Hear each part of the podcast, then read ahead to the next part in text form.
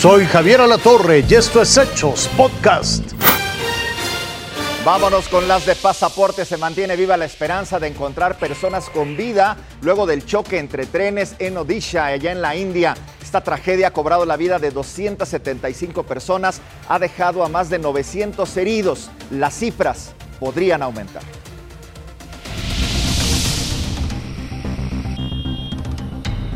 Es el peor accidente de trenes en al menos dos décadas en la India.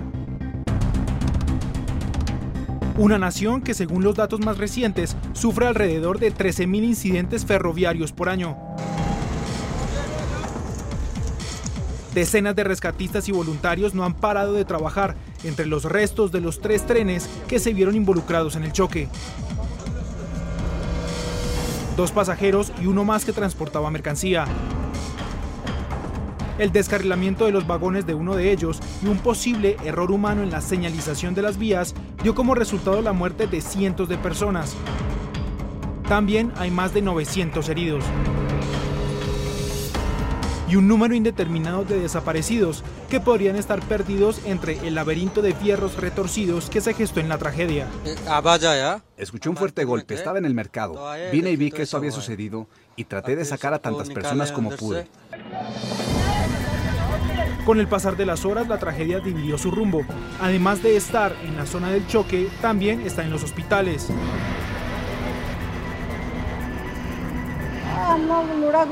Mientras seguíamos rodando, mi hija se quedó atascada allí y se quedó sepultada bajo unos hierros abultados delante de mis ojos.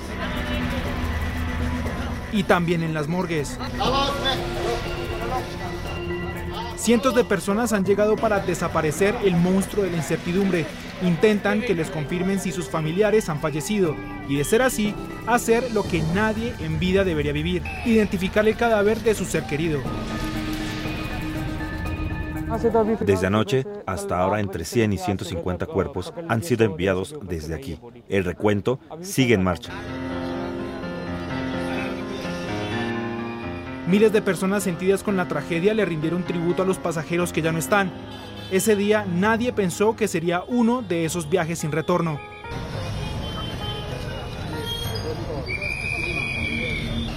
Vincularon a proceso a Osvaldo N., este joven de 19 años acusado de dejar cuatro bombas en el cine de una plaza comercial en Ciudad Juárez, allí en la frontera. Está acusado de los delitos de terrorismo, así como de fabricación y posesión de artefactos explosivos. Tan solo por terrorismo podría pasar más de 40 años en la cárcel.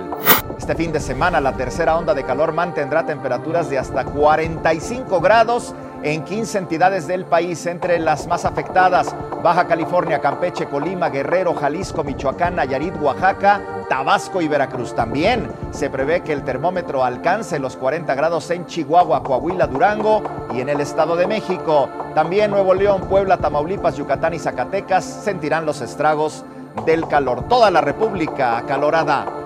En marzo pasado, autoridades capitalinas realizaron un cateo a una empresa financiera aquí en la Ciudad de México. Se investigaba por supuesto lavado de dinero, sin embargo, la historia dio un giro. Resulta que los responsables de este negocio quedaron en libertad y quienes los acusaron están en la mira. Un fallido cateo plagado de irregularidades en marzo pasado a la empresa Black Wall Street Capital en la Ciudad de México, que según las autoridades realiza operaciones de lavado transnacional millonarias, derivó en la liberación de cinco detenidos, incluyendo al dueño Juan Carlos M., quienes abandonaron la noche del viernes el reclusorio preventivo norte. Fuerza Informativa Azteca dio a conocer imágenes del desaseado cateo del 15 de marzo pasado en un edificio de la colonia Anzures.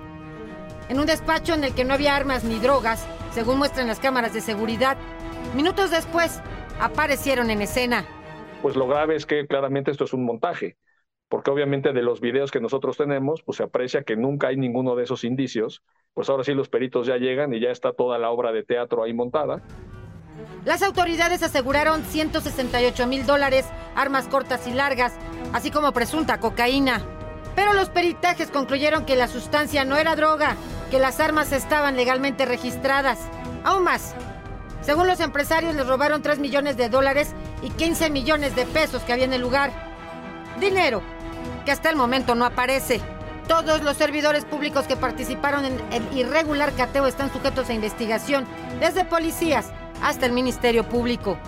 Sin embargo, la Fiscalía de Justicia Capitalina anunció que continuará la investigación contra Black Wall Street Capital por lavado de dinero, al detectarse transferencias inusuales, incluso a países como China.